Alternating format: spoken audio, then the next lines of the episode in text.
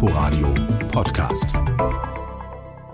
Die sogenannte Corona-Ampel bezieht sich auf drei Kriterien. Das sind die Zahl der Neuinfektionen, die verfügbaren Betten auf Intensivstationen und der sogenannte Reproduktionsfaktor. Werden jeweils bestimmte Werte überschritten, schaltet die Ampel auf Gelb bzw. Rot. Genau das erwartet der Senat beim Reproduktionsfaktor.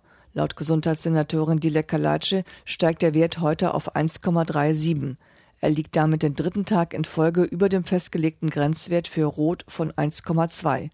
Das heißt, ein Infizierter steckt statistisch gesehen jetzt 1,37 andere Menschen an. Die beiden anderen Ampeln stehen aber auf grün. Das heißt, die Zahl der Neuinfektionen ist niedrig und auf den Intensivstationen gibt es genug freie Plätze für Covid-19-Patientinnen und Patienten. Wenn zwei Ampeln rot zeigen, will der Senat eingreifen und Lockerungen zurücknehmen. Inforadio Podcast.